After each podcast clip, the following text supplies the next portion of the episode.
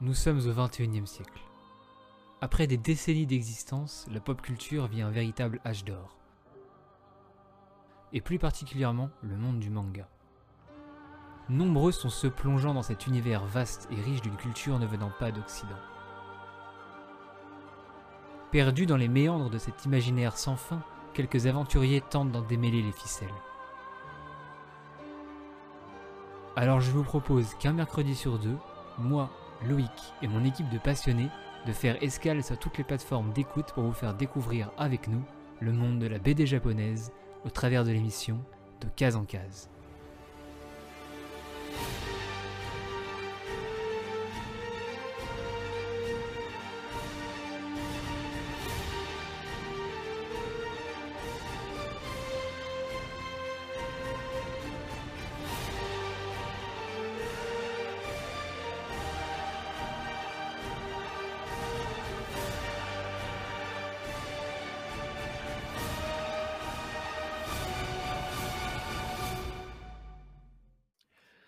Bienvenue à toutes et à tous dans De Case en Case, le podcast manga animation japonaise, mais pas que. Je suis Loïc et aujourd'hui, épisode euh, en duo. Rare, rare, mais pas, euh, pas le premier. Je crois que la première à avoir euh, initié les épisodes en duo, c'était Salambo à l'époque de Kaiju et Shangri-La Frontière. Ensuite, je crois que ça a été Seb, puis Sego et maintenant toi.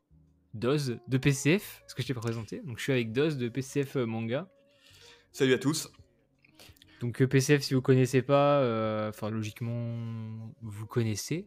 On gravite plus ou moins autour des mêmes auditeurs tous. Donc logiquement, ouais, dans le même collectif quoi. Exactement. N'hésitez pas à rejoindre les liens collectifs Discord, le site de PCF, pcfmanga.fr euh, c'est ça. Puis moi, bah, mes réseaux sociaux, euh, de case en case, logiquement, c'est les mêmes partout. Juste un petit mot avant de commencer. Euh, j'ai ouï dire qu'il y avait eu un bug audio sur mon dernier épisode, bug que je n'avais pas sur ma piste son, donc ça doit être interne à. Alors, soit c'est chez vous, soit je sais pas. Mais en réécoutant, effectivement, il y a, y a, un petit bug sur Spotify, je m'en excuse. Alors, ça fait des bips chelous. Euh, on, aurait dit du morse ou un truc dans le genre, bah, je sais pas trop. Enfin, ça faudrait que je le réécoute voir, euh, voir ce que c'est, mais en tout cas, voilà euh, pour, pour ça. Et aujourd'hui, on va parler de Doro et Doro, de Yashida, manga que j'ai terminé il y a deux semaines à peu près. Et je voulais absolument faire un, faire un épisode à chaud sur Doro et Doro, parce que ça a été une lecture marquante de mon année, de mon parcours de lecteur. J'ai mis du temps à les, acheter, on va pas se mentir. Le prix est ah, un tu m'étonnes quoi. Ouais, c'est ça. Et puis j'ai revendu, euh, j'ai revendu, euh, j'ai revendu pas mal de bouquins pour pouvoir me les payer. J'ai acheté euh, 15 tomes d'un coup, je crois, un truc comme ça. Je me suis fait violence. Du, coup, t'as as lu euh, Doro et Doro presque d'une traite quoi. J'ai lu, alors j'ai lu le tome 1 au tome 3. Puis j'ai fait une pause. Ensuite, j'ai lu le tome 4 au tome 9. Donc, le tome 9, à la fin, il se passe quelque chose de particulier. J'avais visé juste sans le vouloir. Il y a eu une révélation à la fin du tome 9, c'est un peu la fin d'un arc. Euh, ça, j'avais lu ça vers euh, janvier, février. Et là, du coup, j'ai revendu pas mal de trucs et j'ai lu donc du tome 10 au tome 23 inclus, euh, quasiment en deux semaines, une semaine. j'ai un peu binge-watch le, bouquin. Au début, je pensais que ça allait me saouler parce que j'ai de lire plein de trucs en même temps. Et puis finalement, finalement non. J'ai tout lu d'un coup, c'est passé, c'est passé crème. Le rythme, le rythme est plutôt bien géré. Ouais, super. Non, mais t'as bien fait de le lire euh, d'une traite, quoi. Ouais, bah, c'était toi qui m'avais dit de le lire d'une traite. Il y avait eu euh, des recommandations euh, à viser, parce que c'est vrai que je pense que si j'avais pas eu d'une traite pour se remettre dedans à chaque fois. Ouais, et le scénario est assez complexe quand tu t'es trop fragmenté, c'est un peu galère à, bien avoir en tête les, situations, quoi. Ouais, il y a beaucoup de personnages différents. Ouais. et vers la fin, il faut, faut s'accrocher. S'accrocher, ouais beaucoup de personnages différents qui ont chacun une situation différente. Et toutes ces situations sont liées les unes avec les autres. Donc en fait, très vite, on se retrouve avec une espèce de méli-mélo euh, scénaristique où euh, si on suit pas, euh, si on loupe un chapitre ou quoi, je pense qu'on est, on est largué. Et je me dis, ceux qui lisaient ça, chapitre par chapitre, mois par mois, les Japonais, chapeau. Hein, parce que... Et ouais, parce qu'en plus, c'est une série qui a duré 18 ans. Et donc vraiment, mm. fallait s'accrocher quoi. 2000, 2018 C'est ça. Je dis pas de bêtises. alors j'ai cru comprendre pour parler un peu de, de la parution. Dans un des tomes, elle en parle à la fin. Euh, Il y a un petit texte euh, qui dit qu'en fait, elle a failli. euh, ou alors, c'est à la fin du dernier tome où elle- elle- il y, a un- il y a une postface. Et je crois que l'autrice euh, raconte que vers le tome. euh, je crois que c'était le tome 16, elle avait failli arrêter. Et en fait, conclure l'histoire euh, derrière. Et finalement, avec les votes des lecteurs et, euh, et la communauté qui était en mode continue un peu, elle a relancé le truc et euh, elle a inventé tout ce qui s'est passé pour l'arc final, mais ça devait pas ça devait pas s'arrêter aussi loin, ça devait finir euh, un, un peu avant. Et elle devait, Ouais. elle devait pas allonger sa fin. Ouais, c'était un peu galère hein, parce que euh, elle est passée par, pour Doro et Doro par trois éditeurs japonais euh, différents, quoi. Et euh, donc c'était un peu, un peu la galère, quoi, pour arriver à la fin, quoi. Mais bon, là c'est vrai que du coup je trouve que sa notoriété a vraiment explosé de ce manga sur la fin, quoi. Donc c'était tout un début chaotique, quoi, mais euh, bah, depuis 2016, avec l'anime en plus, quoi, euh, ça y est, elle s'en sort bien, quoi. Ça commence à se vraiment ça devient intéressant et une autorité qui je trouve que moi elle mérite en plus quoi. C'est marrant que tu dises que le développement du manga était chaotique, sachant que euh, tout au long du manga, on nous bassine de c'est le chaos, c'est le chaos. euh. C'est clair. C'est marrant, toute la com est faite, euh, est faite par-dessus. Euh, donc pour l'émission, rapidement, si vous connaissez pas, on va faire une première moitié non spoiler, comme ça n'importe qui peut écouter et aller acheter les tomes ensuite parce que logiquement on va vous donner envie. Et une deuxième moitié full spoiler pour ceux qui... Alors soit il y en a des fois qu'on qu'on n'a rien à faire d'être spoilé. Et euh, sinon bah, pour ceux qui ont fini, euh, fini le manga. Euh, Doro et Doro, qu'est-ce que j'ai marqué? Oui, comment, comment, comment est-ce qu'on a découvert Doro et Doro? Comment est-ce que t'as découvert Doro et Doro surtout? Alors euh, moi j'ai découvert euh, Doro et Doro euh, en surprise, donc en peut-être pas 2000 mais du coup quand c'est sorti en France, je me souviens plus trop mais ça va être 3-4 ans après quoi. Je crois que c'est Et, 2002, euh, sortie ouais. française. 2002 quoi. Et en fait je suis tombé sur ce manga, ça a l'air d'être complètement what the fuck. Et en fait j'ai surtout kiffé, c'était la couverture qui était en relief et euh, avec un sorte d'effet écaille et ça se faisait pas beaucoup. Et je crois que c'était la première fois que moi je captais ce genre de couverture euh, un peu stylé quoi, avec du relief, un, toucher un peu différent euh, que le papier carton habituel quoi. Et ça me fait triper, du coup je l'ai pris et puis après j'étais pris dans l'histoire et puis et puis voilà quoi. Couverture en relief qui n'existe plus maintenant. Enfin, depuis deux éditions, je crois que ça n'existe plus. C'est vraiment la toute première. euh, à l'époque de Soleil Manga qui faisait. euh, Enfin, Soleil qui faisait de la BD aussi, je crois. Ouais. Euh, la, la grande époque Soleil qui maintenant est un peu moins présent. Maintenant, ils, font, bon, ils sont fait racheter par Delcourt. Donc, c'est un ça. peu. Bon, ils sont, ils sont dans une transition, hein, on va pas se mentir. euh, ça, ça va revenir. Il faut, faut, faut falloir être patient. Là, ça commence avec les réimpressions et tout. Ils ont réimprimé d'ailleurs Doro et Doro pour l'anime, ou un petit peu après l'anime. Enfin, même beaucoup après l'anime, je crois qu'ils les ont réimprimé que milieu ou fin 2021. Entre 2000. Si j'ai pas de conneries, entre 2016 et 2021, c'était introuvable. C'est ça, c'était Plus de bah, stock, plus rien, ça va être trop cher. enfin. Mais Max, euh, mon collègue de PCF Manga, en fait, il, il galérait à trouver, donc, euh, donc je lui ai prêté euh, il y a quelques temps, justement euh, parce que c'était galère, et, et maintenant ça se réimprime, donc c'est plus facile. Qui les a jamais rendus depuis 2016. J'ai ces Saint Seiya en, en otage, donc je risque rien, quoi. Ça, c'est t'es vache, hein. tu lui as prêté, il t'a prêté euh, ce, ce truc qui est Saint Seiya et toi tu lui as prêté cet excellent manga qui est Doro et Doro, c'est quand même l'échange est pas là, hein. l'échange équivalent est pas présent. hein. Non, c'est vrai, je lui ai dit que je me suis fait avoir, mais... Euh, moi Doro j'ai connu par l'anime. Euh, merci le confinement, l'anime est sorti sur Netflix pendant le premier confinement je crois. Et euh, à ce moment-là, bah, on n'avait rien à faire chez nous. Donc forcément, on passait notre temps à regarder ou à jouer. à regarder des animes, jouer à des jeux vidéo, faire de la musique, tout ça quoi. Et il y a eu Doro et Doro qui est sorti par Mappa. Moi j'ai connu comme ça. Euh, les tomes étant introuvables à ce moment-là, bah, j'étais en mode ok c'est rigolo mais je vais jamais les lire. Et sachant que je ne suis pas un gros lecteur de scan, même pas du tout un lecteur de scan, euh, bah, alors lire illégalement un manga ça me sort par les trous de nez. Enfin lire sur Hmm. PC aussi tout simplement. Donc là j'ai eu de la chance euh, qu'il les réimprime. Donc c'était c'était plutôt cool par rapport à ça. Et c'est arrivé au bon moment je pense. Du coup, t'as fait un crédit immobilier pour tous ces acheter Non, bah alors on remerciera euh, Ken Iwakui, euh, l'auteur de Tokyo Revengers, de nous avoir complètement loupé son manga euh, post 9ème tome, ce qui m'a permis de revendre les, les 17 premiers, 18 premiers, je sais plus, à très bon prix, ainsi que c'est quoi que j'ai revendu? Quintessentiel Quintuplet aussi. Ok. Que j'ai, que j'ai bien aimé, que je recommande d'ailleurs si vous voulez lire. C'est un très bon manga, mais je ne le relirai jamais de ma vie, donc bon, j'en suis fait pareil. Donc voilà, j'ai revendu l'équivalent de ouais, 30 tomes pour m'acheter de Doro et Doro. Il le fallait. et dans l'achat, je crois que j'ai acheté euh, l'héros de la galaxie aussi. Ah. Voilà. un très bon achat. ouais, là c'est pareil, là, du coup, l'héros de la galaxie, je sais plus qui m'en avait parlé, j'ai tenté, puis euh, j'ai commencé par 5 premiers, ouais, 5 premiers, puis après j'ai enchaîné quoi. Bah, Doro et Doro, c'est un peu ça.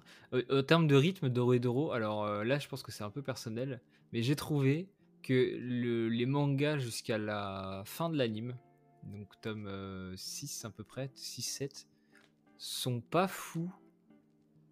Honnêtement, pour les avoir relus, même en me souvenant plus de l'anime là, euh, quand je les ai relus, j'ai pas trouvé ça. Euh, ça fait beaucoup plus. Ça fait plein de petites histoires courtes qui sont mmh. liées entre elles, mais il n'y a pas vraiment de scénario qui se dessine. C'est un peu le bordel, on comprend pas tout. Et euh, malgré l'impression qu'on avait dès le début du tome 1, alors oui, on n'a pas dit ce que ça, de quoi ça parlait. C'est euh, comment on pourrait résumer Doro et Doro rapidement? C'est un mec avec une tête de caïman qui essaie de chercher pourquoi il ressemble à ça. C'est ça. En fait, du coup, au, pire, présenter un peu le monde. En fait, t'as un monde. Euh, donc, ça se passe surtout dans la ville qui s'appelle The Hall, H-O-L-E, qui est en fait un monde où tous les, les humains y vivent. et c'est ceux qui n'ont pas de magie. Et un autre monde n'y a pas de porte physique simple entre le monde des mages et le monde de la cité Hall. Et donc dans le monde des mages où il y a plein de mages, euh, il y a justement des mages qui viennent de temps en temps sur Hall pour s'amuser avec les, les humains sans pouvoir. Et bah, Caïman, qui a une tête de lézard, est justement victime d'un mage. Et du coup, lui, le but, c'est de trouver euh, qui, quel mage lui a fait ça et pourquoi. Quoi. Hmm. Donc c'est un peu le résumé, ça part beaucoup plus loin. Il est accompagné par le personnage second, enfin personnage principal, le deuxième personnage principal qui est Nikaido, qui est une femme. Euh, voilà. Une femme incroyable. Euh, à l'évolution surprenante au fur et à mesure des tomes. C'est ça, c'est ça. un passage un peu euh, surnaturel. Comme si tu veux pas spoiler, en fait, faut, tu peux juste t'arrêter à la femme parce que dès que t'en dis un peu trop, ça part. ouais. Non, Nikaido est un très bon personnage, mais d'ailleurs tout le cast de Doro Doro est, est vraiment très très bon. Parce qu'en plus de ça, il y a toute une espèce de gang, euh, la, N-Family, donc euh, des mages euh, qui appartiennent à. Enfin, c'est une famille concrètement, une famille. Alors, pas une famille de sang, mais une famille de cœur. Avec plusieurs personnages. Alors, je vais pas tous les nommer parce que si vous n'avez pas lu le manga, vous n'allez pas les connaître. Mais il y a, y, a, les exécutants, enfin, le duo Shin et, et Noah ou Noi. C'est ça, quoi. Je crois que dans, l'anime, ils disent Noi. alors moi, je suis Noi. Je dis Noah, moi. C'est très français. Après, il y a Ebisu, Ebisu et euh, Fujita qui sont l'autre, qui est l'autre duo de la N Family. Et après, il y a N et euh, j'ai oublié le nom du mec à la tête de Piaf là. C'est pas Shota, c'est. C'est ça, c'est Shota. Si, c'est Shota, ok. Qui est l'autre duo. Et après, il y a euh, Kikurage qui est l'animal de compagnie. Qui, qui, qui, part partout. Et ce qu'il faut savoir, c'est que chacun des mages de Doro et Doro, alors c'est pas des mages boules de feu et compagnie comme on connaît, euh, chaque personnage a un type de magie et c'est souvent une magie euh, particulière. Euh, typiquement, il y a un personnage, sa magie, c'est de transformer les gens en reptiles. Voilà, ça peut être un lézard comme ça peut être un dinosaure. C'est la scène du il y a une scène de dinosaure à un moment donné et j'avoue que c'est elle était pas elle était pas mal celle-là. C'est clair. Et l'un des personnages les plus forts du manga, son pouvoir c'est de cracher des champignons et de transformer en champignon, de, tout faire. Transformer en champignon, il est, il est carrément un quartier qui est, qui, qui son image euh, champignonnée. C'est ça. Euh, Kyo Yashida, tu m'as dit que tu avais fait des petites recherches euh, sur le sur l'autrice? Oui. Il faut savoir qu'on ne connaît pas grand chose sur l'autrice, à part sa passion pour les jeux vidéo. Et encore, c'est à peu près le seul truc qu'on a sur le. Enfin, que moi j'ai trouvé, avec le peu de recherches que j'ai fait. Ouais, non, elle est plutôt discrète sur sa vie privée, bon, comme pas mal de, mangaka quoi, mais euh, elle est assez jeune, je crois qu'elle est née en 77, donc c'est pas pour une mangaka, c'est plutôt jeune quoi. Et ouais, elle a pas fait beaucoup de séries euh, avant Doro et Doro, elle a beaucoup, principalement travaillé sur Doro et Doro, mais du coup elle a fait quelques one-shots et des toute petite série au, au début, avant de basculer sur Doro et Doro, et du coup maintenant Die Dark. Euh, ouais. Après, sur son... comment elle travaille, du coup, elle travaille en analogique, donc pas de numérique, et sans assistant. Peut-être pour ça aussi que ça dure euh, 18 ans euh, et qu'elle prend son temps, quoi. Die Dark aussi, elle est en analogique? Euh, de ce que j'ai lu, c'est que là, elle aimerait basculer sur le numérique parce que c'est plus confortable pour travailler, mais elle se sent pas trop, donc je sais pas si elle a passé le pas ou pas, quoi. Parce que euh, je, je- son style graphique me, me fait beaucoup penser à Tsutomunye, dans le côté un peu déstructuré, un peu sale et euh, finalement très analogique, comme tu dis, donc fait à la main. Euh, on voit tous les traits, et lui, il est passé au numérique pour le coup. Malgré ce Ouais. style-là, qu'il a quand même gardé, et il a Très réussi à mixer les deux. euh, On n'a pas l'impression, hein. pour le coup, on- à part euh, The Night of Sidonia qui fait très numérisé, mais Ouais. les autres séries de Nier, pour le coup, je- on n'a pas vraiment l'impression que c'est du numérique. Ouais, il a bien fait sa transition. Bah, ça reste assez discret, quoi. Je pense Ouais. que c'est des petites, retouches numériques qui font euh, après le dessin. Et c'est pas mal, quoi, pour, euh, pour gagner du temps, quoi, j'imagine. Et euh, quand- concernant les jaquettes, d'ailleurs, elle les fait euh, elle-même. C'est elle Ouais. qui dessine ses propres. Alors, les jaquettes de Doro sont un peu particulières. C'est des motifs. euh, des- bah, je peux pas dire des motifs. des- Ça peut être des écailles comme des kaléidoscopes ou c'est des motifs euh, un petit peu hallucinés, si on, peut, si on peut dire ça. Et c'est des motifs qu'elle fait elle-même pour justement avoir une cohérence dans ses couvertures.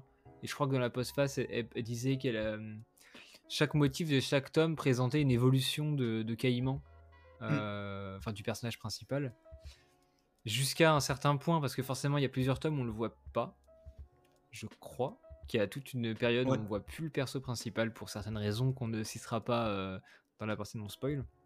Je crois qu'à ce moment-là, les, les- justement les motifs changent et euh, ce se répète plus. Enfin, il y a quelque chose de différent dans, dans l'ambiance, tout cas. Et ouais, mais je l'avais. mais Maintenant que tu me le dis, euh, que je- ça me rappelle quelque chose. Et c'est vrai que j'ai même pas fait attention, quoi. Faudrait que je le relise quand j'aurai des nouveaux entre les mains. Et ouais, parce qu'il y a un moment, j'ai pris la version euh, américaine euh, en anglais. Et du coup, ouais, et en fait, je trouve que les couvertures, elles sont. Elles étaient pas terribles, comme. Et, Ouais. Si, ils ont pas de coup, jaquette en. Amérique. hein. C'est juste du carton. Ouais, c'est ça. Ouais. T'as pas du tout le même rendu qualitatif que. D'ailleurs, euh, ça, euh, pour ou contre Là, comme ça, rapidement, euh, les, les livres sans jaquette.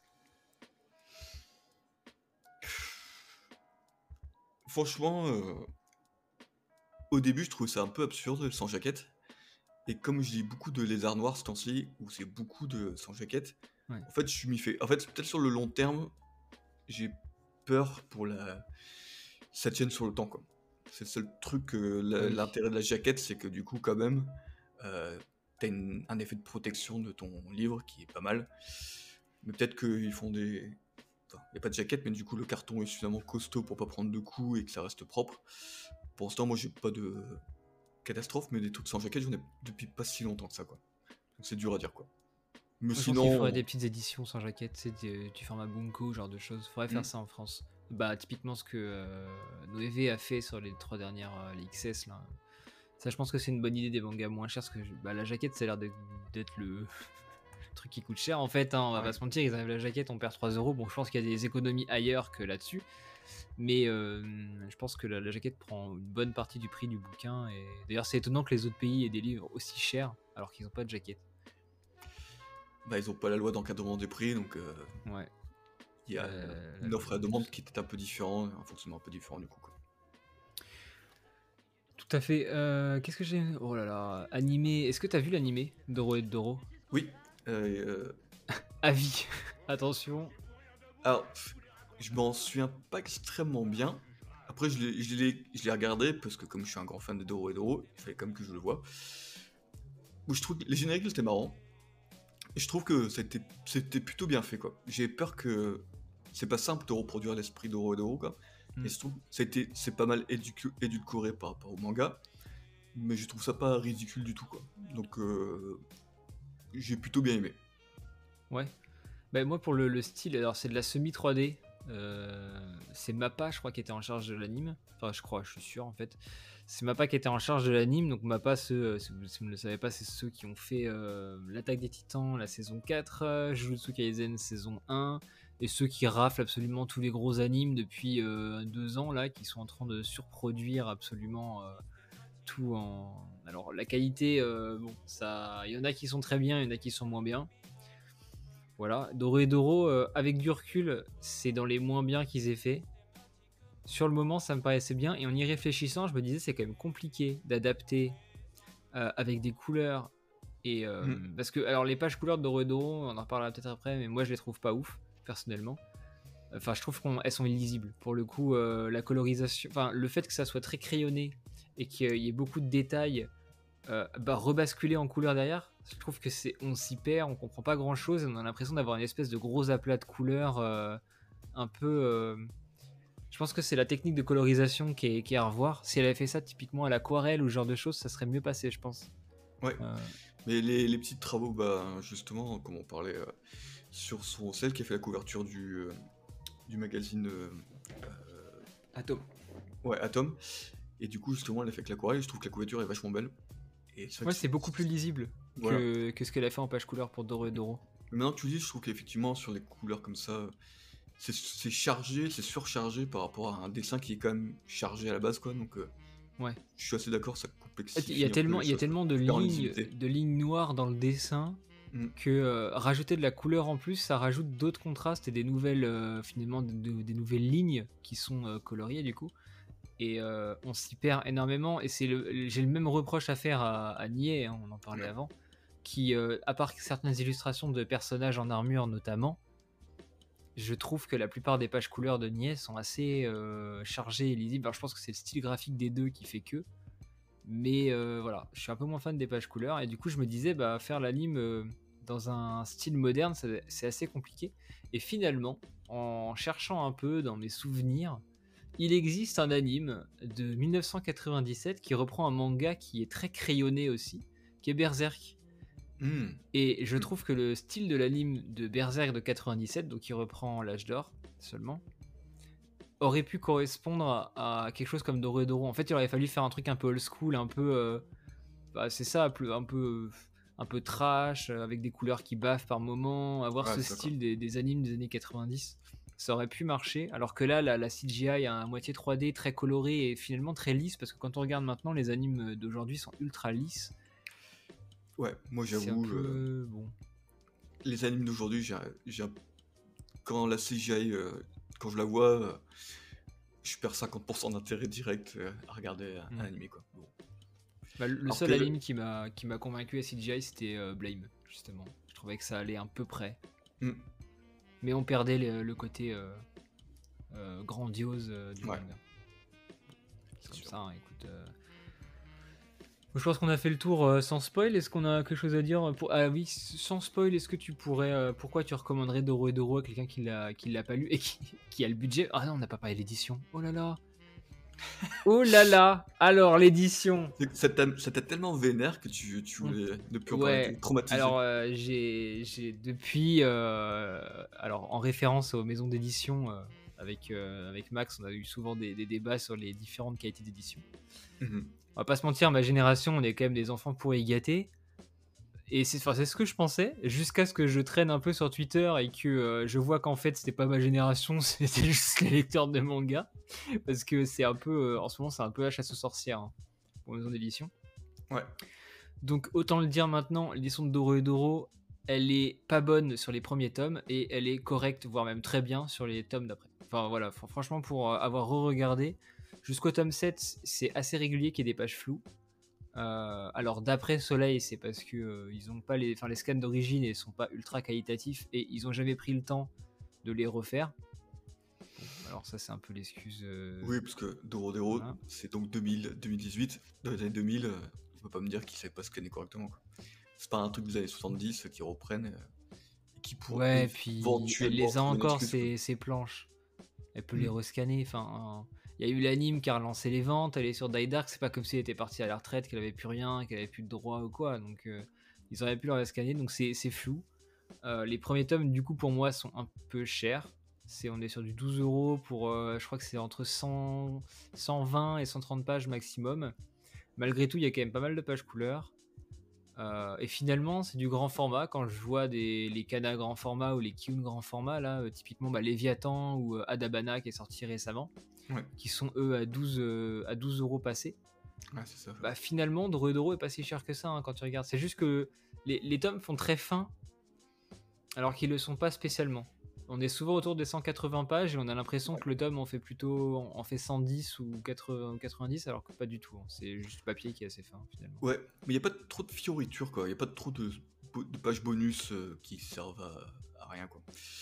Je sais qu'à la, Non, fin des, à la fin des, des, des tomes, t'as un petit truc, genre, euh, je crois que c'est même sur un ou deux pages où ils disent euh, un petit truc un peu blague, mais enfin, un, un effet de style, où ils disent euh, qu'est-ce qu'on a appris aujourd'hui, et puis ils disent oui, euh, Caïman il a une tête de lézard, etc. C'est assez succinct et ça te rappelle un peu ce qui s'est passé dans le tome 1, c'est sympa. Ouais, ça prend deux pages, quoi. Donc, euh, c'est vrai que ça fait qu'il assez fin, quoi. ouais. Il y a même pas les petites pubs pour d'autres mangas de l'éditeur à la fin. Ça, Ouais. ça me fait ma- ça, ça existe quasiment plus maintenant et ça fait un peu mal, tu vois, de ne pas avoir cette petite pub à la fin. Il te présentait quasiment sur 10 pages euh, tous les trucs des catalogues, du catalogue Ouais. qu'ils avaient. euh. C'est ça. Sur les premiers, euh, je crois que c'est Kana. Kana, ils avaient tendance à un peu abuser là-dessus et quand tu finissais un, un Naruto ou quoi, tu te bouffais tous tout, les 15 shonen qu'ils avaient euh, sur les pages de fin. Voilà, c'est... Bah, c'était cool quand même, ça rappelle, ça rappelle des bons souvenirs. Ça, ouais, c'est vrai que l'édition, elle est un peu euh, bon, bancale au début, moins à la fin. Et d'ailleurs, euh, le tome 19, il est à 15 balles. Non, 21, 19, je sais plus. Il y a un tome qui est plus cher que les autres, Ah ouais, j'ai pas fait attention ça. et je ne sais pas pourquoi. Il fait pas plus de pages quoi. Non. Parce que c'est c'est drôle, c'est il y a un tome qui est à 15 euros, et il a très peu de pages couleur. Et le tome d'après, il est re à 12 euros, et il a plus de pages. Et je je l'explique pas. Alors je pense que c'est que la jaquette, elle est blanche un peu métallisée. Et je Ah. me dis que ça se trouve, la jaquette a coûté cher à faire à cause de la couleur, parce que les imprimantes pour imprimer sur des couleurs claires, type du blanc ou du gris, c'est de la merde. Faut- Enfin, je pense que c'est ça. Et que du coup, ça vaut plus cher. C'est possible. Quand tu vois la jaquette euh, du Day Dark, où euh, elle a voulu vraiment faire un truc pas en parler. c'est un effet qui coûte cher quoi. Ouais, Die Dark, c'est pour moi, c'est trop. Non. 10 euros, ouais, 12, non, faut arrêter. Enfin, moment donné, faut arrêter les conneries. quoi. Bref, on n'est pas là pour être Die Dark. On va, on va passer à la partie spoil du coup, l'édition. T'as rien à dire dessus? Je trouve ça bien. Bah en fait, du coup, je sais pas si tu parles, euh, j'ai la même édition que toi ou pas, ça je sais pas. Moi j'ai Non, t'es en première édition. Moi, j'ai la, ré- moi, j'ai la réimpression de, Ouais. de 2019-20. là. Et en fait, j'étais tellement bluffé par les couvertures euh, en relief que moi je trouve ça trop cool quoi. Et j'ai pas trop fait attention aux détails s'il y avait des défauts ou des trucs comme ça. Ça j'avoue, euh, je m'en souviens plus trop quoi. À part quelques pages de flou et par moment le lettrage qui est. euh, Alors, on va pas dire à chier, mais euh, il est pas ouf, le lettrage. Ça va. Franchement, l'édition, elle est clean. Alors, juste peut-être le choix de la police d'écriture des diables. euh, ils auraient pu faire quelque chose parce que c'est une écriture qui est. euh, y a- elle est pas pleine. En fait, c'est que des contours et elle est blanche à l'intérieur. Hmm. Et il y a des moments où euh, c'est illisible. Mais c'est la police d'écriture qui veut ça. Parce que oui, alors, euh, on l'a pas... il y a des diables euh, qui sont un peu des mages suprêmes euh, dans le manga. On en voit dès le début. Mais euh, on n'a pas trop parlé. Ils sont on. Tous complètement tarés, ils sont bien rigolos quoi. Ouais, mais ils sont tous tarés, les personnages. de C'est vrai, c'est vrai. Donc, euh, avant de partir, passer à la partie spoil, est-ce que tu as un dernier mot pour convaincre les derniers réticents d'acheter Doro et Doro ou pas? Euh, moi, je pense que c'était à l'époque bénie. C'est l'époque où j'écoutais, je commençais à lire les, les blèmes. Où en fait, j'ai lu beaucoup de, de shonen et je cherchais un peu des trucs atypiques. Et Doro Doro, c'est du complètement aty- atypique quoi. Mais c'est pas complètement euh, délirant, what the fuck, où euh, on comprend pas trop ce qui se passe. Ça reste quand même compréhensible. Les dessins sont magnifiques. Et euh, c'est juste l'histoire est tellement. Le monde est tellement taré les personnages sont tellement fous et délirants que en fait ça accroche et une fois que t'es dedans euh, et c'est marrant parce que moi autant Cayman, Cayman qui est le personnage principal c'est pas forcément lui que j'ai préféré. Et en fait dès que je commence à, parler de à penser aux autres personnages que j'aime bien en fait tous ils ont un truc qui fait que tu les aimes quoi. Et ça euh, il y en a tellement plus de personnages que tout le long du manga en fait tu te régales quoi. Et euh, franchement, juste pour la créativité qu'elle sort dans ce manga, euh, pour lire un truc complètement atypique, euh, Enfin, c'est c'est parfait quoi. Ouais, lisez Doro et Doro. Hein. Est-ce que est-ce que t'as déjà lu un truc ou un autre manga? Parce que toi, ça fait beaucoup plus longtemps que moi que tu en lis. Enfin, beaucoup plus longtemps. Finalement, pas tant que ça, mais euh, ça Mhm. fait plus longtemps. Est-ce que t'as déjà lu d'autres mangas qui peuvent se rapprocher, que ce soit en termes de dessin ou de scénario, de ce que propose Doro et Doro? Comme ça, euh, non, parce que du coup, enfin, c'est tellement unique son style et puis Ouais. euh, bah, je me suis fait la même réflexion, tu vois. En fait, bien sûr, on peut retrouver des influences de tout petits trucs par-ci par-là, quoi. Mais d'un truc qui se rapproche vraiment, qui soit vraiment suffisamment proche pour avoir des vraies comparaisons, j'ai pas en tête, quoi. Ouais, même- même en termes du style graphique, je crois pas avoir déjà lu. euh, Non, du coup, après, je sais pas si je peux parler de, des influences ou si on en parle euh, un peu après, quoi. Bah, ça spoil les influences Je suppose que oui.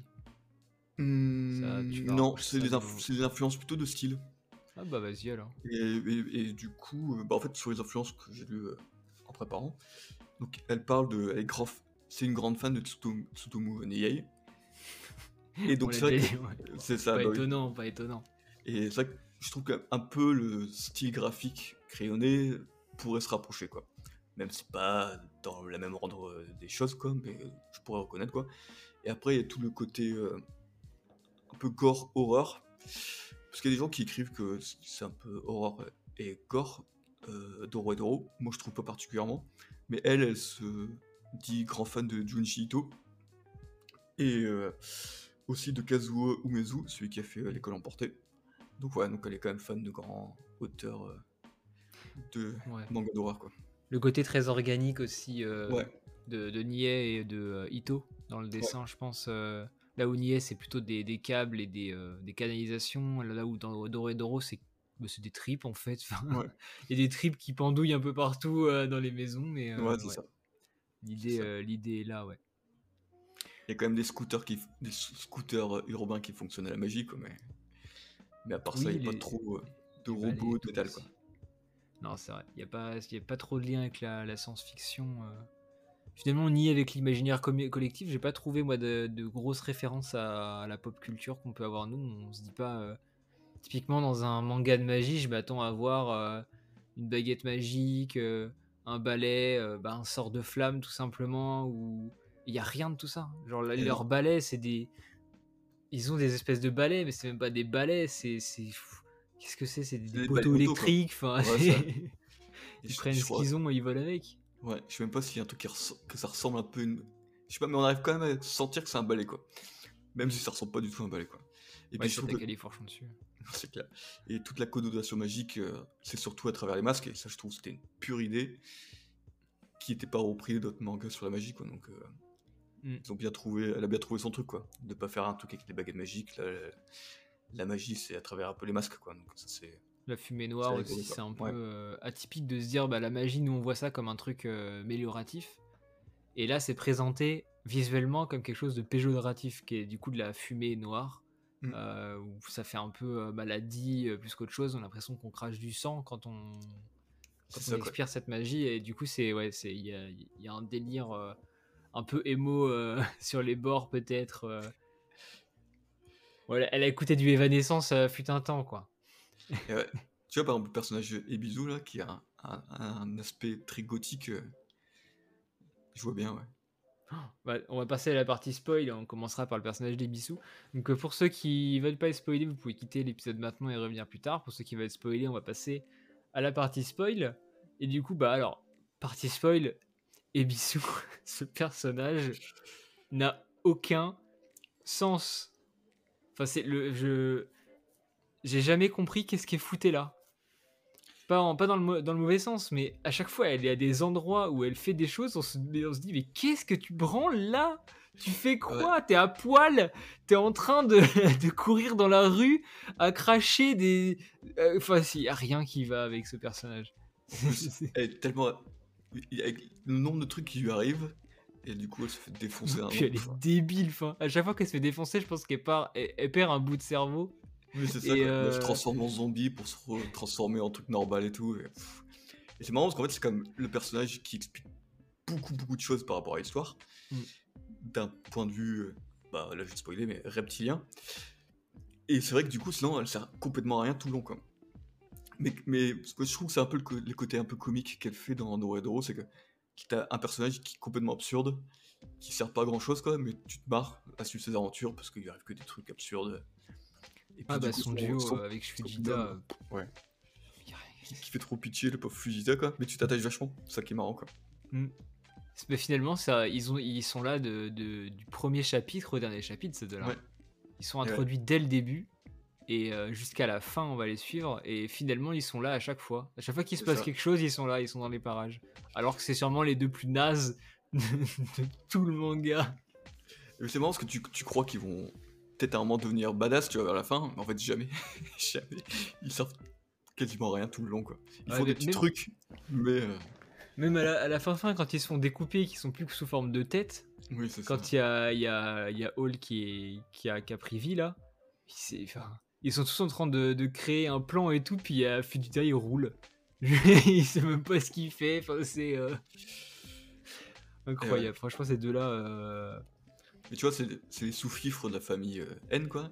ils restent sous-fifres du début à la fin, mais ouais, ils font bien marrer. Moi, j'aime bien. C'est pareil, c'est des personnages. T'es vachement attaché à eux, quoi. On est quand même sur une histoire de sous-fifre, hein, finalement. Parce que les deux là, on les voit tout le temps, c'est sous-fifre de N. Euh, la, deuxième moitié de l'histoire, elle se concentre sur les yeux en croix qui sont les sous-fifres euh, du coup de. Euh, alors Aikawa, mais le Aikawa méchant. Enfin. Ouais, ouais, voilà. Qui, qui du coup bah, est pas réellement présent dans le manga ou alors à quelques planches où il est là pour tout défoncer. Et même quand, quand Nikaido part, euh, Caïman, il est euh, sous fifre du mec euh, qui, qui, est marchand de gyoza, enfin de tourte. oui, c'est ça, ouais. J'ai oublié son nom, là, avec sa gueule de panda. et son assistante, on a l'impression que c'est un, gros daron qui boit de la bière. C'est une toute petite gamine qui. qui cache le dessous, quoi. Ça, j'ai adoré ça. Le, côté, tous les. En fait, alors si vous êtes là et que vous n'avez pas eu le manga dans la on va spoiler euh, les masques et les chaque mage a un masque ou un déguisement concrètement qui est à chaque fois assez atypique et l'autrice elle, adore donner l'impression qu'il y a tel personnage sous ce masque ou sous ce déguisement et pas du tout et vu qu'on n'a pas de voix on peut pas savoir si c'est un mec, une femme, si c'est une voix fluette, une voix grave ou quoi. Et ça, m'aurait même pas étonné que des personnages comme Ebisu ou euh, le, diable là qui est la femme du médecin, j'ai pas oublié, Haru, soit euh, et des voix genre ultra rauque ou un truc où on s'y attend vraiment pas à ce que ça soit une nana euh, dessous. Et ouais, mais justement l'exemple parfait c'est Noé parce que elle est c'est un personnage ultra baraqué dans un, uniforme, c'est une sorte de bleu de travail avec un masque qui prend tout son, visage donc tu vois pas du tout euh, qui peut en dessous quoi et quand elle l'enlève donc c'est une femme quand elle enlève le masque, tu captes que ce truc, ce monstre bodybuildé, en fait, c'est une femme. T'es un peu sur le cul, quoi. Et ça, du coup, c'est vrai qu'elle a vachement bien joué là-dessus, euh, euh Ayashida. Et puis elle a pas, euh, enfin n'a pas un comportement qui fait euh, même bourrine.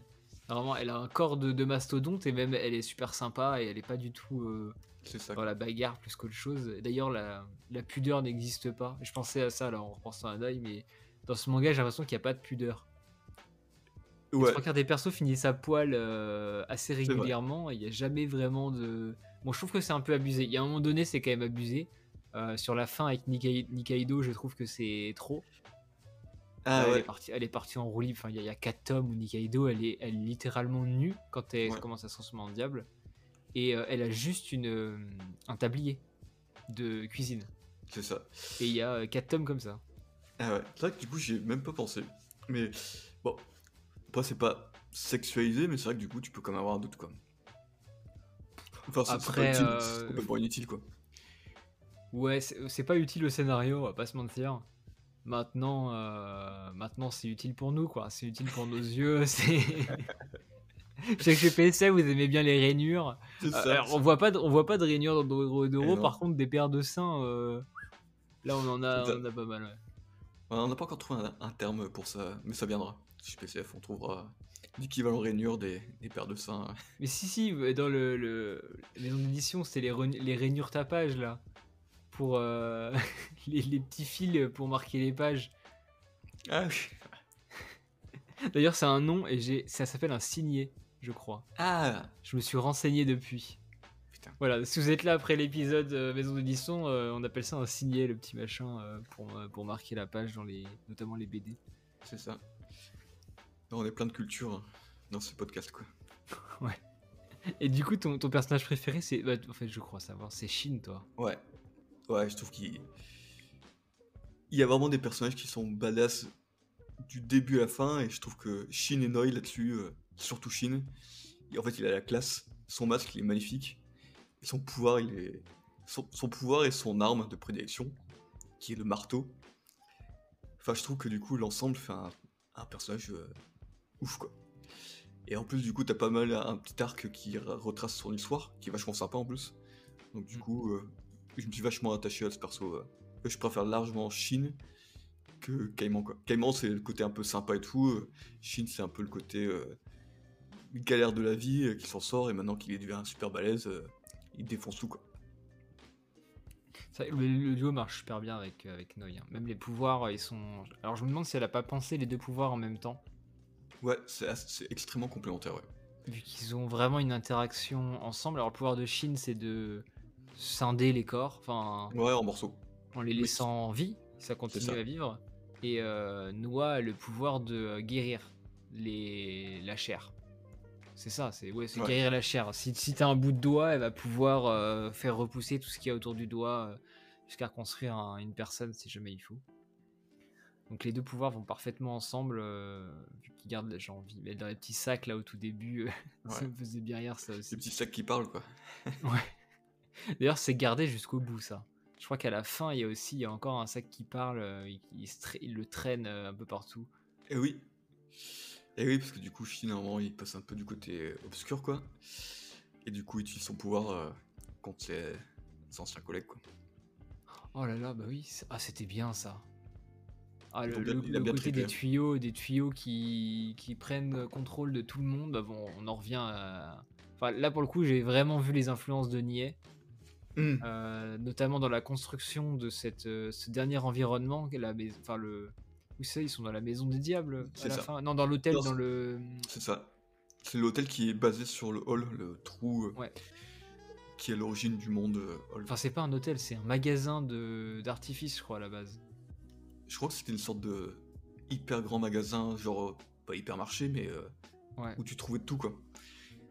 C'est une sorte de lieu d'activité euh, commerciale, quoi. Ouais, j'ai trouvé ça super malin. même le fait de le montrer ultra grand et il- quand ils disent Domo, c'est juste un effet d'optique, il est tout petit en vrai. Mm. Et en fait, dedans, il est quand même grand. Et toute l'action se passe en finalement en huis clos. Et que même en étant en huis clos dans, les- dans un espace restreint, aucun des personnages n'arrive à se voir les uns les autres. C'est ça. Il y a toujours des situations qui font qu'ils sont euh, euh, un bout à l'autre du, du, du- des couloirs. Enfin, c'est, je trouvais ça impressionnant le- la façon dont tu as fait ça. Surtout quand tu sais qu'elle n'était pas censée faire ça à la base, comme on disait au début. Ou Ouais. alors c'était off enregistrement qu'elle devait arrêter. euh. Elle était pas sûre de continuer d'Euro et d'Euro passer le, le tome 16 et finalement elle l'a fait quand même. Donc euh, merci. hein, dire, euh.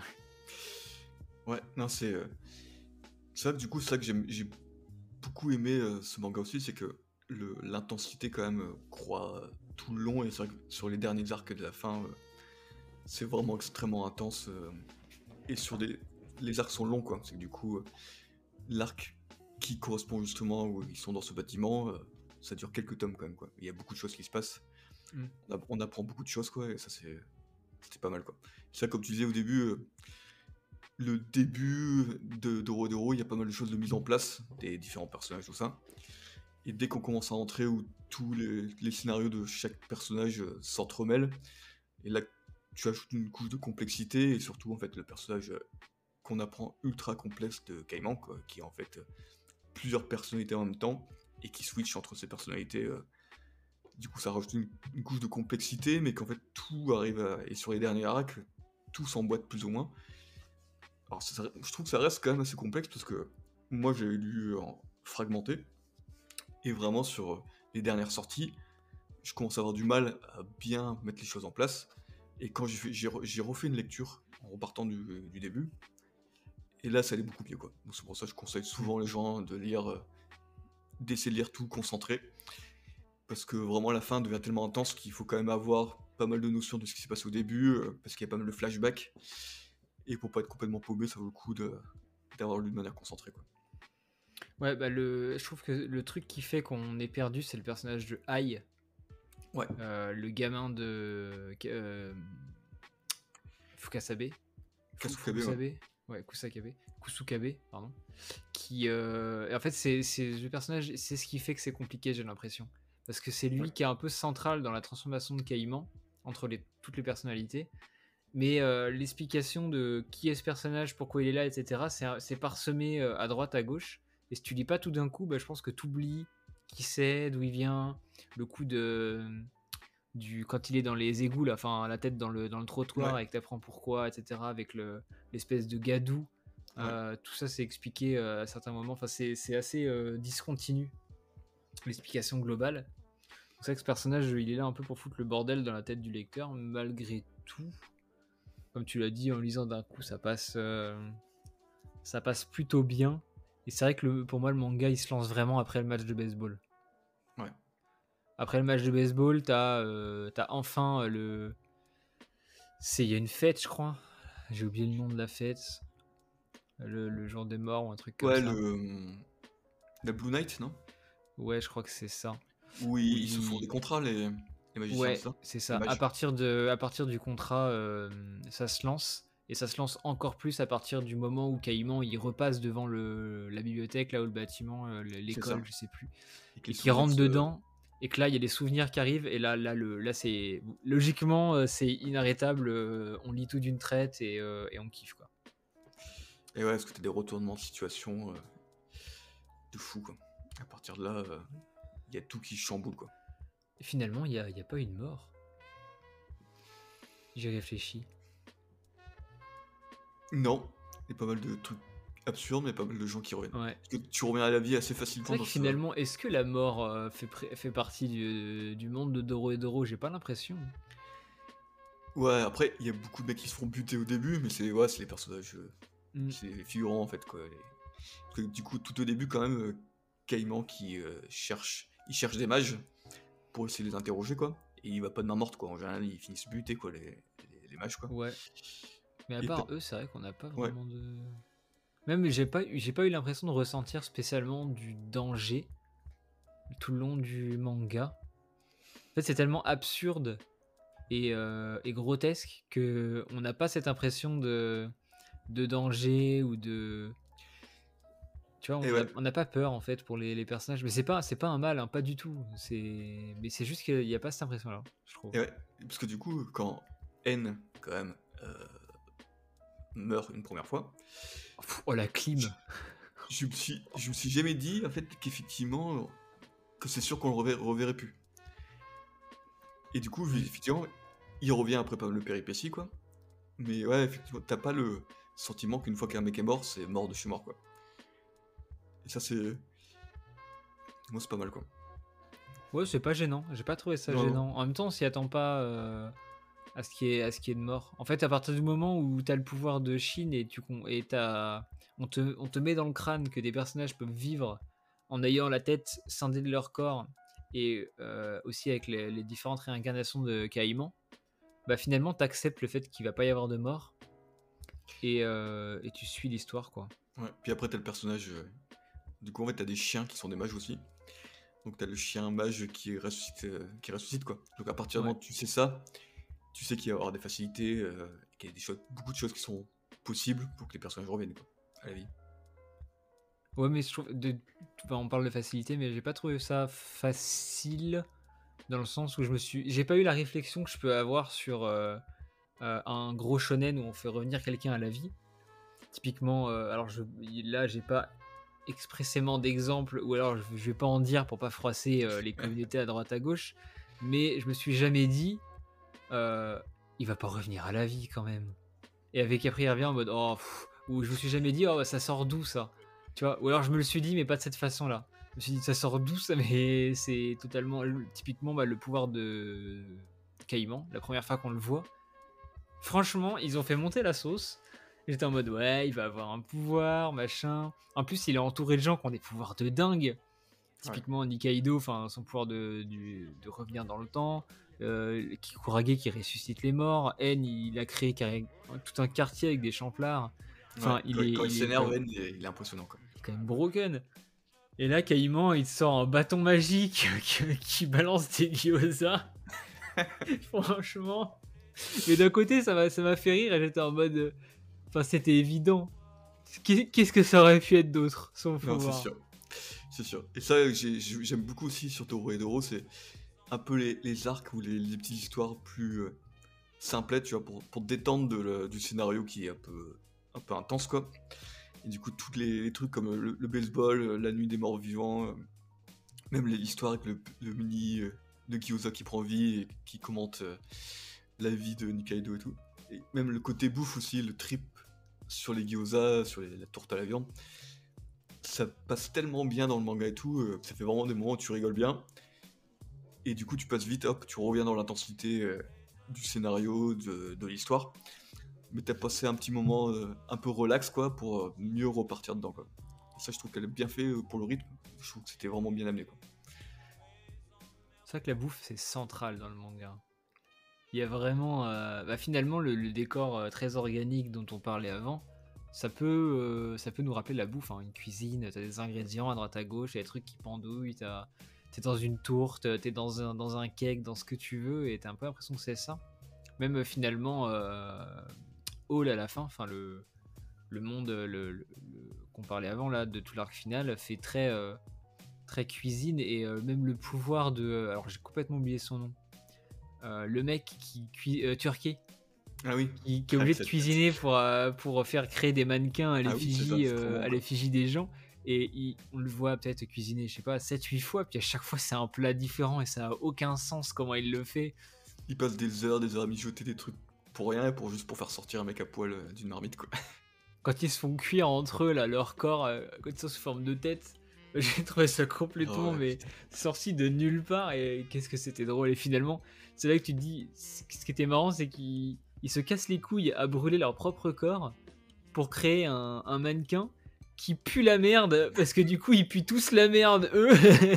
Et franchement ça c'était mais comme oh, putain ça abusé. Oh, ça c'était drôle j'avoue. Est-ce que t'aurais un un meilleur moment là dans Doro et Doro euh, vraiment un, moment qui t'a toi qui t'a qui t'a fait kiffer plus que plus que le reste ouais en fait euh, non j'ai j'arrive pas à détacher un moment spécifique où j'étais vraiment pris. Euh, parce que, bon, alors, par exemple, tu vois, la fin, je trouve que la fin, elle est un, peu longuette, quoi. Les 4-5 derniers tomes, à un moment, je trouvais qu'ils auraient pu faire ça en 3 tomes. Enfin, ça. Je trouve que c'était dur, quoi. C'est que du coup, euh, mm. toute la transformation euh, du méga boss, enfin, du méga hall, ça devient un peu, un peu lourd alors que c'était le moment le plus intéressant, parce que tu vois que toutes les réponses euh, à toutes les questions qu'on avait. Et c'est vrai qu'au début, tu as plein de trucs sympas qui sont plus légers, mais du coup, c'est pas très intense au niveau histoire. Donc, bon, je me souviens pas non plus, donc peut-être le milieu du manga qui est vraiment bien, où tu commences à avoir pas mal d'indices, d'infos, et que c'est pas encore trop de couches de complexité, où c'est extrêmement agréable à lire, quoi. Mais j'arrive pas à détacher un arc spécifique euh, que j'ai plus aimé que les autres. Ah mais juste un moment euh, particulier. Ouais, je trouve que l'entraînement pour euh, devenir diable, euh, le truc avorté de Noi dans l'histoire avec Shin et, Noi, où du coup elle est en armure et il lui arrive que des, trucs absurdes, elle doit se battre contre des chauves-souris géantes en armure, ça m'a bien fait rire quoi. Et du coup ça, ça faisait penser un peu du shonen et je trouve ça une sorte de petit clin d'œil rigolo où faut qu'elle s'entraîne pour devenir un, diable, quoi. Et surtout, en plus, la chute de, du fait qu'elle y arrive pas, en plus, c'est sympa. C'est une belle histoire, quoi. Et ça, je, hmm. j'ai bien kiffé, quoi. Moi, je pense que c'est N qui se fait tuer. Ouais, ça, ça, ça, monte en, en puissance. T'arrives à la fin de ce tome, il, a, il découvre que le chef des yeux en croix, quoi, dont on parle depuis, euh, depuis assez longtemps, c'est euh, c'est Aïe. Euh, oui, c'est ça. Et euh, sauf que tu penses que c'est Caïman. Là, il y a N qui sort euh, le truc en mode euh, la première fois, il m'a battu, c'était un peu serré, machin, où tu te dis bon, on va peut-être avoir un truc stylé qui arrive, et la grosse clim dans sa gueule. Ah ouais. Une page, il est mort. il se fait déchirer la tronche. Surtout que euh, on dit tellement N, tu le sens qu'il est extrêmement puissant. Enfin, il a tout le monde sous ses ordres. Il y a personne qui moufte parce que du coup, il- son pouvoir est extrêmement balèze quoi. Et c'est vrai que du coup, il c'était tellement vite et simple. Tu te dis, euh, euh, qu'est-ce qui s'est passé quoi? Où est-ce qu'il se bat et qu'il se défend euh, C'était efficace quoi. Ça me fait penser à, à Bleach, ces moments-là. Parce que Bleach, il y a souvent ça où t'as les mecs qui font étalage de leur puissance, t'es en mode va y avoir un truc de dingue, et en face, l'autre, il est en mode excuse-moi, il éternue, il le tue. Enfin, c'est. il y a ça tout le long de Bleach, c'est assez. euh, enfin, là, je l'ai relis en ce moment, et pour le coup, j'ai trouvé que le rapprochement était, euh, était rigolo. Enfin, c'est. Clim sur clim, quoi. Fait, c'est, ça, ça refroidi. C'est, ouais, alors, clim pour les, les vieux qui, qui nous écoutent, c'est, euh, c'est le fait de refroidir quelqu'un euh, de manière assez instantanée, quoi. Je n'osais pas te le dire parce que je savais pas trop ce que ça voulait dire. Ah non, bah, bah, c'est euh, typiquement bah là où tu dis N, il va, il va le défoncer. Et en gros, le, le fait de se prendre une clim, c'est en mode, toi en tant que spectateur, tu t'attends à un truc de fou. Et il, se fait, il se fait éclater la tronche. Mais ça marche pour plein de trucs. hein, ça peut être un personnage qui lance une. Enfin, qui trash talk un autre et il se, fait, il se fait démonter verbalement en une phrase, un truc comme ça. C'est c'est- ça, une expression Euh, jeune, quoi, de millennials. C'est ça. Mais, ça, j'avais compris parce que je m'étais mis dans la tête direct. euh, effectivement, c'est sur une ou deux pages où il a sa tête, puis après il a plus sa tête quoi. Ouais, euh, avec la tête qui pend au milieu du couloir et après elle se fait tirer en hauteur et là tu te dis ok. C'est ça quoi. Mais tu te dis pas qu'il est mort, encore une fois. Tu vois ça, t'es en mode ok. Après il retrouve la tête une page après qui est vide, sans, euh, Ah oui. sans ce qu'il y a dans la tête. Euh, donc c'est sans le diable du coup. C'est ça. Et là tu te dis ok bon, il va revenir à la vie plus tard. D'ailleurs la couverture où il revient à la vie, euh, où il est en pause de milieu, t'as toute la haine familier autour. Et quand tu la déplies, t'en as même qui sont euh, en fond, en plus grand. Euh, Ah, ça, alors ça pour coup ça me rappelait une. J'étais en mode j'ai déjà vu ça quelque part. Et effectivement, c'est pour le coup, c'est un, un gimmick que Bleach a souvent aussi. C'est pour ça que j'en parlais avant du coup de Bleach. Dans, dans sa mise en page de certains moments et dans ses génériques. Donc je pense que c'est lié vu que je crois que le tome est sorti plus ou moins en même temps que certains trucs. euh. D'accord. Et ouais, en plus, vu l'âge qu'elle a, Q Ayashida, ça va être c'est Bleach, ça va être sa- son manga de jeunesse quoi. Donc, euh, elle a dû être fortement que- inspirée, euh, inconsciemment ou, inc- ou consciemment, mais euh, je serais pas étonné quoi. Bah, je pense qu'on a fait le tour de ce qu'il y avait à dire. Est-ce que tu as autre chose à dire par rapport à que ce soit l'autrice, euh, Doro et Doro?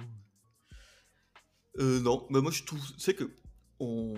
Doro on n'a pas beaucoup parlé pendant au moins les 15, les 15 années des premiers tomes. Je trouve que c'est la notoriété euh, dont je parlais un petit peu au début, qu'elle est en train d'acquérir avec Doro Doro, où les gens se rendent compte que c'est un manga qui est vraiment excellent. Ça, je trouve ça cool pour elle, parce que du coup, ça veut dire qu'elle va continuer à bosser et donc faire des trucs, euh, j'espère, qui vont nous plaire. Et, et voilà, en plus, du coup, c'est un manga que moi j'aime vraiment beaucoup. euh. Alors, j'aime pas faire des tops, euh, tout ça, mais euh, dans mes mangas préférés, je vais systématiquement dire Doro et Doro. Quoi. Et là, là-dessus, je suis assez content que du coup, les, la qualité se ressorte et puis que du coup, euh, on commence à en faire. euh, en général, faire un anime, c'est plutôt bon signe pour euh, la qualité d'une œuvre. Mm. Et donc, euh, donc ça, c'est pas mal. Après, je sais pas sur l'anime s'ils vont faire euh, toute l'histoire. Ils ont jamais parlé. Malheureusement, euh, je crois qu'il n'y a, a pas eu de suite. euh, Je sais pas s'il a marché sur. Je sais pas s'il y a des chiffres qu'on peut tirer de Netflix, tout ça, pour voir si ça marchait ou Oui. pas quoi. Bah, j'ai l'impression que au Japon, c'était quand même réputé, etc. Si tu fais pas un anime pour rien. Maintenant, Netflix avait racheté les droits pendant le confinement. J'ai l'impression, alors j'ai aucune preuve, hein, pour euh, remplir son catalogue anime parce que au premier confinement, il y a eu, ils avaient un besoin de contenu pour euh, pour les gens. Alors, je pense que du coup, Doro Doro devait peut-être pas sortir sur Netflix à la base et que ça a été, euh, ou alors peut-être même pas en Europe et que ça a été du coup racheté. Maintenant, ils ont jamais donné de suite, parce que l'anime a été fait en 2019 et sorti en 2020. On est quand même en 2022. On n'a jamais eu de nouvelles de suite, donc je pense que ça a été, on va pas dire un flop, mais il y a moyen que ça soit pas dans les cartons. Maintenant, il n'y a pas eu de communication comme quoi c'était annulé. Vu que c'est Netflix qui a les droits, sait-on jamais. Mais j'ai l'impression qu'en France, il y a quand même eu une, espèce de. Il y a eu un coup de bol. Hein.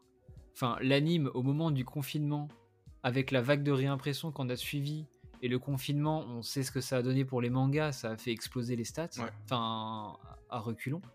Et euh, alors là, c'est encore une fois de mon point de vue, mais j'ai eu l'impression qu'avant le confinement, Doré Doro, même s'il y avait un anime, aurait pas pu marcher en France, du moins pas comme actuellement mais que le fait que les mangas explosent et qu'on ait aussi cette. Euh, les, réseaux sociaux pour les mangas underground, c'est quand même. Euh, enfin, on pense à Iniwasano, hein. Qui, a, quintuplé ses ventes grâce à, au, enfin, à ce au phénomène qui date maintenant d'un an, un an et demi. Je pense que Doro fait partie de ces mangas qui en ont profité. Ouais, mais je pense que ouais, c'est pas mal de d'adultes qui sont tournés euh, vers le manga pendant la période où ça explosait pendant le Covid, quoi. Et du coup, les gens qui cherchent un peu des CNN, des trucs un peu spécifiques, euh, il y a du bouche à oreille qui a dû se faire. Et c'est vrai que du coup, des mecs comme Asano ou euh, Ayashida, c'est parfait pour eux. Quoi. Du coup, euh, les gens sont c'est énorme, ils partagent autour d'eux. et puis, et puis c'est comme ça que ça marche. quoi. C'est vrai que ça là-dessus. Ouais, pour le manga underground, c'est c'est beaucoup comme ça que ça marche. Le prochain, on espère que ça sera Kaneko. Non? Ça serait pas mal ouais, mais là, je vais recevoir bientôt euh, le. J'ai du mal à récupérer Bambi. Euh, je l'ai commandé, mais du coup, ouais, il, est...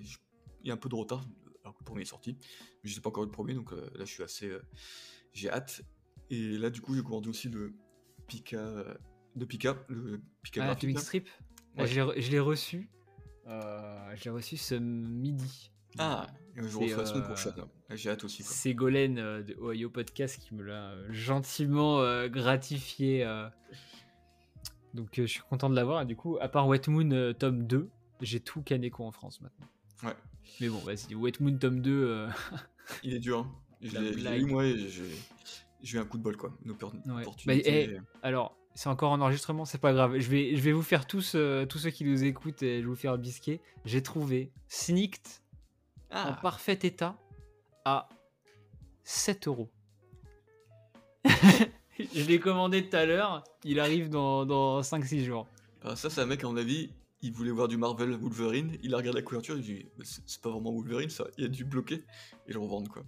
Non mais et euh, franchement aujourd'hui j'ai eu un cul sneaked à 7 euros, j'ai eu euh, Max qui m'a trouvé euh, Forget Me Not de Kenji Tsuruta à 18 euros alors que 9 il, il va en valoir 13 et que maintenant il en vaut 60 euh, et tout. Et le mec a été super sympa, il m'a vendu euh, euh, Tsuruta et le premier Wet Moon pour 20 balles les deux.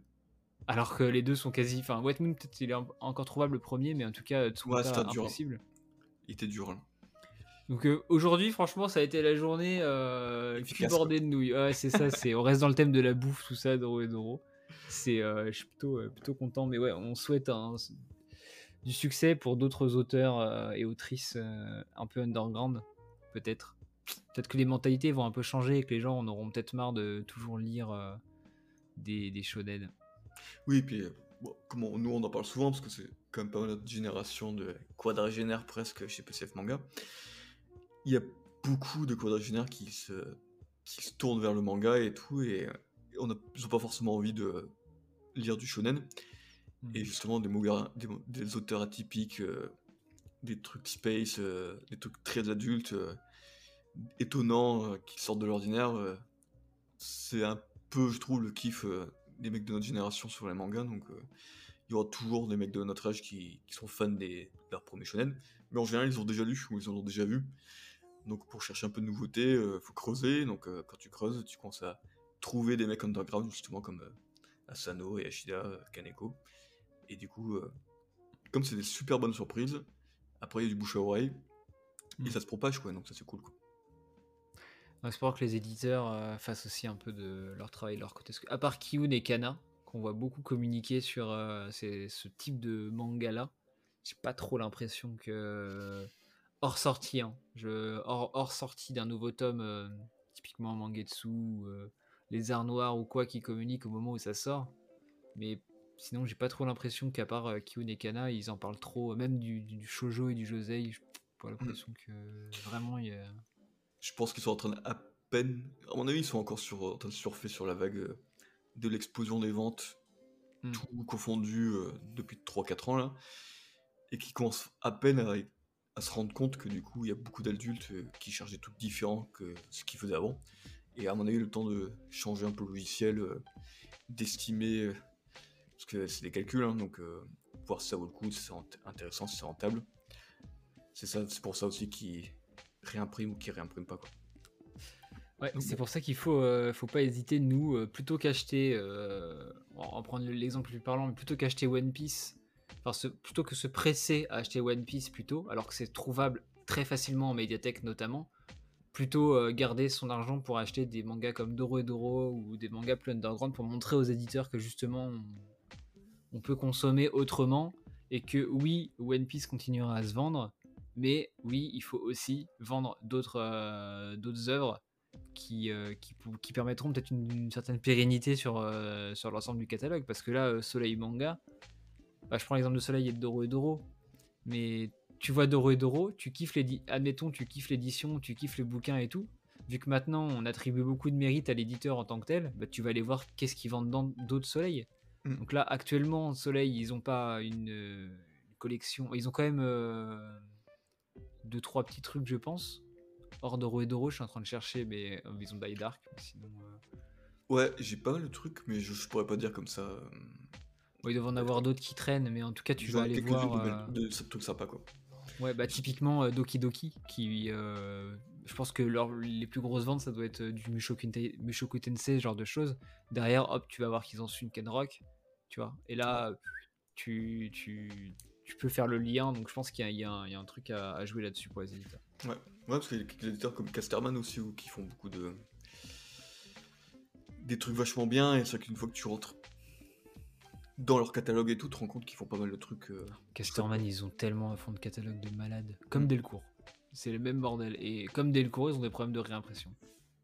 Même d'impression tout court. hein. Parce que franchement, 6 mois entre chaque tome de Candy and Cigarette, alors que c'est encore en. Enfin, c'est très récent, ça fait mal au cul. hein. Ouais, Franchement. c'est euh. Ouais, c'est très. Mais je comprends pas. Autant Fenrir, ils les ont sortis. euh, Ils ont sorti les 4 tomes en moins d'un an. Candy and Cigarette, il y a 11 tomes et ça va durer 10 ans, quoi. Enfin, c'est. Je sais pas. Ouais. Enfin, c'est pas, c'est pas le débat. On c'est est reparti sur la maison d'édition, mais voilà. Bon, il faut, faut réimprimer, il faut mettre en avant Doro et Doro et compagnie, mais je pense que les réseaux sociaux se- s'en chargeront aussi. Ouais. Bon, bah écoute, merci à toi d'être venu pour euh, cette première édition, émission à deux. Ouais, On en fera écoute, ça m'a fait... sur, euh, sur Tsutsumunye.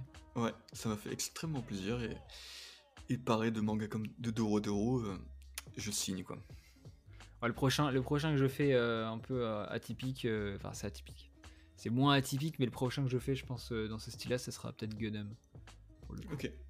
parce que euh, faut en parler là à un moment donné euh, ça, ça, ça revient un peu la Gundam je, je sens des bonnes vibes à droite à gauche euh, ça, ça fait un peu parler de soi comme, euh, comme Akira je pense que c'est le moment d'en parler là Ouais, mais faire justement, chose, euh. Akira, j'ai regardé le, le film euh, qui est sur Netflix là, il y a Mm. deux soirs là, Euh, je me suis régalé quoi. Ouais, la, la fin euh, on va pas spoiler la fin mais euh, la régalade hein. visuellement euh, on est là quoi Mm. bah typiquement c'est c'est ça qu'il aurait fallu comme adaptation animée pour Doro et Doro Ouais. ce style graphique là vois, on en revient aux années 90 euh, enfin c'est 88 je crois Akira C'est ça, donc euh, 88 quoi. Voilà, bon, merci à... Ça, ouais. Bon, merci à tous d'avoir écouté cette émission. Euh, si vous aussi vous avez eu un coup de vieux, n'hésitez pas à nous le dire en commentaire. Euh, si vous et Doro aussi, si vous a convaincu. Euh, C'était euh, de case en case. On se retrouve très vite pour, euh, pour d'autres émissions euh, tout aussi cool sur, sur des mangas underground euh, qui valent beaucoup trop cher pour ce que c'est. Mais euh, vous inquiétez pas, il y en aura d'autres. Voilà, allez, ciao à tous. Merci à tous, ciao.